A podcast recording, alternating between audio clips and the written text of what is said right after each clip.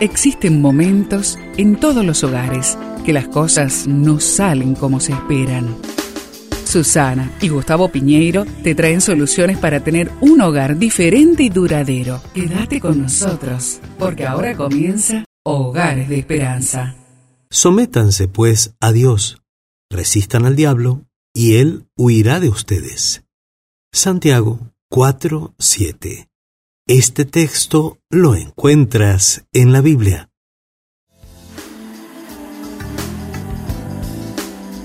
Dios no solamente les habló a Adán y a Eva como la primera pareja y primeros padres acerca de fructificar, multiplicar y llenar la tierra, sino que también nos habla a nosotros hoy y no solo nos habla, sino que también nos ha equipado para someter y gobernar pero debemos empezar con nosotros mismos.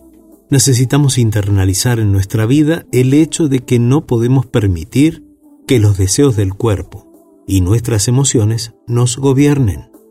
Una consecuencia directa de no saber aprovechar bien este equipamiento divino es la pérdida de la salud. ¿Cuántas veces nuestros cuerpos están llevando el peso del dolor y la enfermedad por no ejercer control y dominio propio acerca de lo que comemos o al no darnos una pausa para descansar adecuadamente. Por otro lado, aunque nuestras emociones han sido dadas por Dios, no podemos ni debemos permitirnos que ellas nos gobiernen. ¿Qué te parece si nos hacemos las siguientes preguntas? ¿Qué área de mi cuerpo necesita ser sometida o gobernada para no perder mi salud?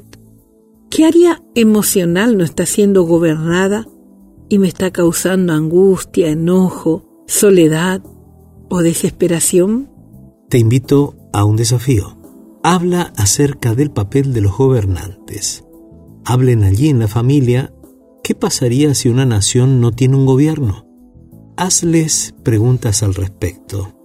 Ten a mano algunas fotos de presidentes o reyes para que sea más ilustrativo. Muy buena idea. Te invito a orar.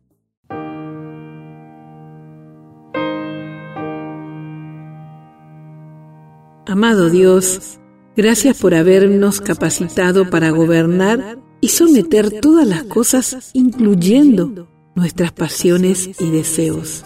Y te lo pedimos, Señor, juntos, en el nombre de Jesús. Amén.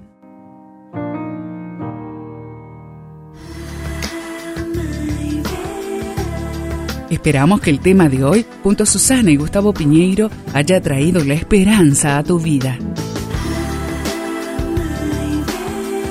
Si deseas ampliar este tema, seguí al Dr. Gustavo Piñeiro en Facebook y Twitter.